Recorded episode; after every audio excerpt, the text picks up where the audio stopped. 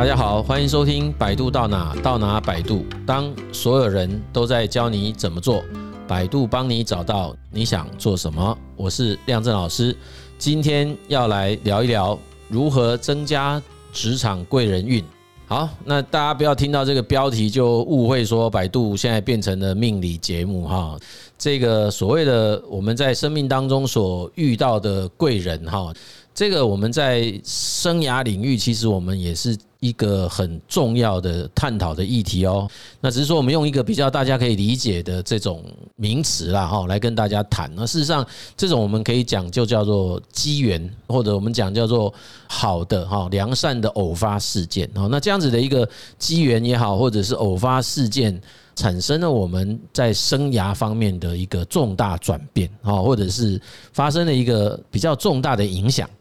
那我们今天啊，就用比较轻松的方法来跟大家聊一聊了哈，就是到底要如何可以遇到我们的职场当中的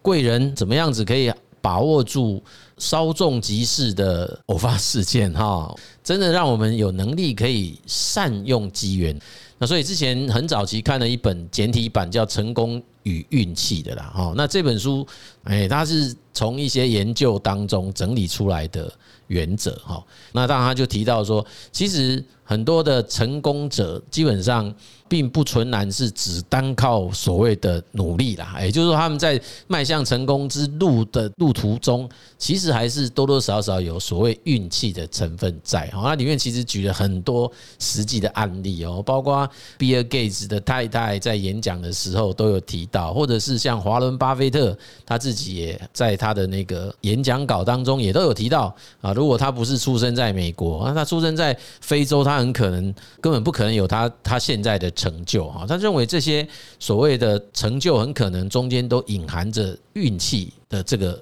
因子在哈。那运气当然有各种可能的哈，就是有包括情境。也有包括事件，也有包括所谓我们今天可能在华人社会蛮常讲的，就是贵人运等等的哈。后来也看到一本书，叫做《成功竟然有公式》这本书哈。那这本书其实是叫巴拉巴西的这一个大数据专家啦。那我对他印象比较深刻的是，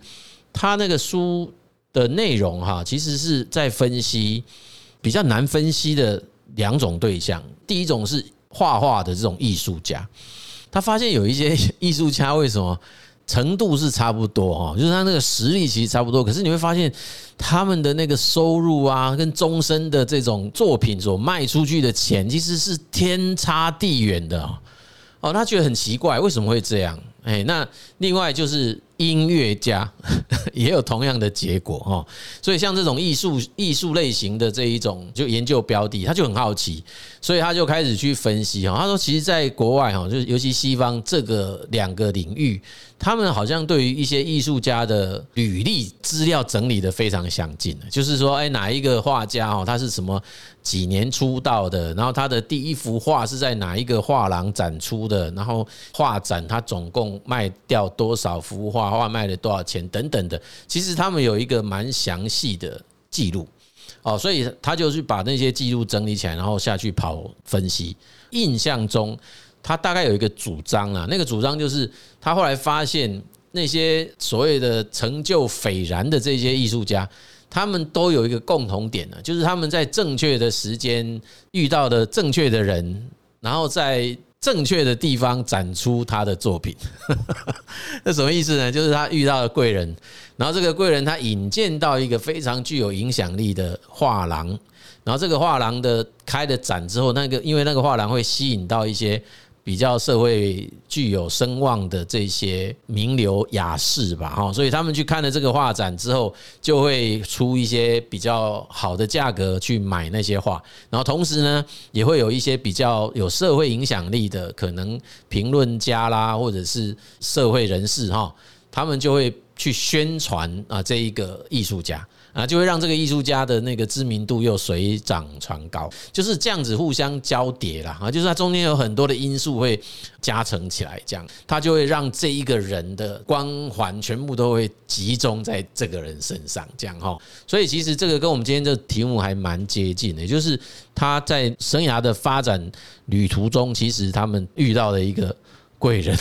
就是出现了贵人运。那重点是什么？重点是他把握住啦，他并没有说，哎，这个贵人从前面经过，然后他让他擦身而过，哎，他其实就呃顺势抓到了那样子的机会了哈。好，所以接下来就是我们有几个问题就要来跟大家共同的讨论啊，那就是说，哎，那到底贵人在哪里？那我说说真的啦哈，其实这些所谓的学者专家，他们做完的研究之后，当然他就会希望。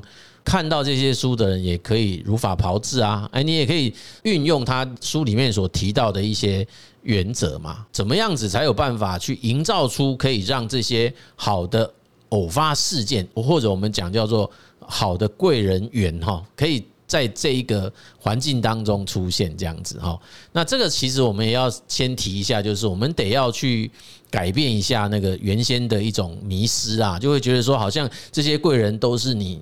周遭这些已经认识的啊很好的同事啊，或者是某一些所谓的老板啊、大老板这些，事实上有时候未必哈，因为这个所谓人际网络的一种影响，其实它不见得是那个最直接的那个关系哦，因为有时候就是在那个哎，当你的第一圈啊，我们讲的这个隔哈人际间隔的那一块哈，哎，那其实有时候第一圈的我们那个直接关系那个一度啊紧密的朋友，他未必真的帮了你直接的忙，但是他。他所认识的朋友，却是帮了你的。我们确实就会发现到说，哎，好像很多的人，他的贵人就是出现在这个朋友的朋友。那为什么那个朋友的朋友他会愿意帮上这个忙呢？因为两方有一个共同的好友，而且这个共同的好友成为那个愿意帮忙的这位好朋友很信任的对象哦，所以他就会愿意帮这个朋友所推荐的你哦，来协助。他实现这个朋友的请托了哈，所以这个所谓的贵人在哪里这件事哦，其实我们也许可以从人际网络的概念来思考，也就是它不一定会在我们最熟悉的这一个圈子内，它很可能会在这个圈子内的朋友的朋友来发生的哈。好，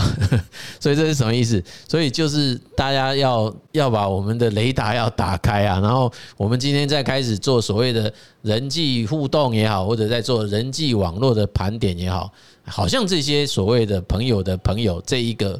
经营也好哈，或者是啊认识这件事情，它就变得是相对重要的。那有些人其实是忽略的啦。哈，好，这个问题其实就简单这样回答啦。如果要进一步的延伸，就贵人到底在哪里？贵人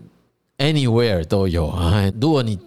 心中有一个非常正向的这种能量哈，其实什么地方都可能会出现可以帮上自己一把的贵人。然后我们讲的就是那个正确的时机点遇到那个正确的人啊。第二个问题就会进一步说哦，那如果我没有 没有这样子的，那怎么办？就是说，那我有没有可能可以透过一些努力？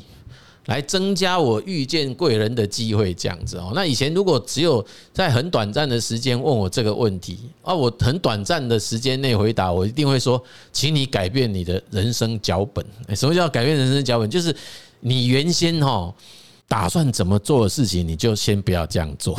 然后你原先不想要做的事情，你就去试试看，这样这是不是一个比较容易理解的啦？好，就是譬如说啊，你可能假设要去联系。一件事，或者是要去联系某些人，那你可能在没有想这件事之前，会觉得说啊，算了，我们又不认识人家。诶，可是如果今天你听到我们开始讲这事的时候，你不是这样做了，你开始变说，反正他如果不答应，你就也没有损失嘛，联络看看。这个我就认为是以实际的行动来改变你的人生脚。为什么我要这样讲？因为原先可能那个脚本写的就是你不会去联络啦，那我们就把它改变到说我要去联络他，就换掉嘛。就本来我没有要动的，那现在要我动了。就是我们在辅导的，在辅导那个啊就业也好，职业也好，我我也常常这样讲，就是你你本来没有打算要去应征这家公司，但是我应征了，诶，那就是一种动，诶，那这个动就可能会产生。涟漪反应，哎，就开始整个就开始产生波动这样子哈。好，那如果要更进一步再去探究的话，我们这时候可能就要稍微调点书包了啦哈。什么叫做调点书包？善用机缘论哈，或者我们讲这种偶发事件理论哈，事实上是有三个学者专家了哈。那这三个学者专家叫做 Michelle，叫做 Levin，还有一个。鼎鼎大名的叫 Columbus 哦，他们其实是在一九九九年的时候提出了一个叫做善用机缘论哈。啊，那英文字很有意思，它叫做 Planned Happenstance Theory 啊，就是有计划性的让事情发生的理论。那这个其实是一个比较吊诡的一个字嘛，哈，因为其实偶发事件基本上就就叫偶发事件嘛，你怎么可以叫做计划性的偶发事件哦？所以这个有一种比较就叫做 paradox 啊，就是那个是一种吊诡的形容方式哈，就是既然它都是偶发了，我如何可以让它是计划？啊，事实上，这个就是有意思的地方。也就是说，我们其实可以有办法透过某些方式，营造出让这一种所谓的好的偶发事件容易出现在我们周遭，而且我还可以察觉到它，把握住它，进而去影响到我的这一个环境。OK，好，所以这个其实是有趣的啊，对不对？是不是很有趣？我看到这个理论的时候，我就爱不释手嘛。他们在研究当中就发现说，哈。在访谈当中看到很多人说：“哎，我其实在整个生涯发展的过程当中，有很多的这种偶发事件，确实就是产生了我整个人生的一些改变呐。”哎，那他们去归纳出来，就发现说，有这种经验的这些研究对象，大概都拥有共同的五项态度啦。哎，第一种态度叫做好奇，那这个应该不难理解嘛，就是他们其实就是好奇宝宝，就是你基本上对于周遭事物都会感觉到新鲜感。所以你看，你就比较容易觉察到跟平常不一样的事情啊，不一样的人呐，人事物嘛，怎么这时候出现了一个比较奇怪的人在我的面前这样哦？所以我以前呃，应该是小时候读过那个张荣发先生的。传记嘛，他当时创造他的货轮王国的一个不可思议的事情，哎，对不对？他到日本去要去那个争取租赁公司的一个支持，他是在飞机上遇到人帮他牵线的，这多夸张啊！这个根本是不太可能的事，你又不是约好的，对，他是自己买了一张机票，然后在飞机上面居然遇到了一个人，可以帮他引那个引荐到租赁公司的对方的那个窗口。那这个其实真的是太不可思议了，这种我们称为叫做偶发事件理论。那同时他又可以善用那个机缘，为什么？因为你其实你要看到说他旁边坐的这个人可能不太一样哈，对，那是这其实充满好奇心。第二个是你也本身要具备这种坚持的态度啊，虽然遇到了挫折的事情哦，你看他就不是那么顺遂，可是我还是要继续坚持到底。那个要搞一个轮船公司谈何容易啊，绝对是困难重重。可是他仍然，他就是觉得那件事情绝对有搞头。人家从整个国外的一个趋势看起来，就是这样的一个发展的趋势。他一定要让他成功，这个就是一种坚持的态度。第三个就是仍然必须要随着情境而保持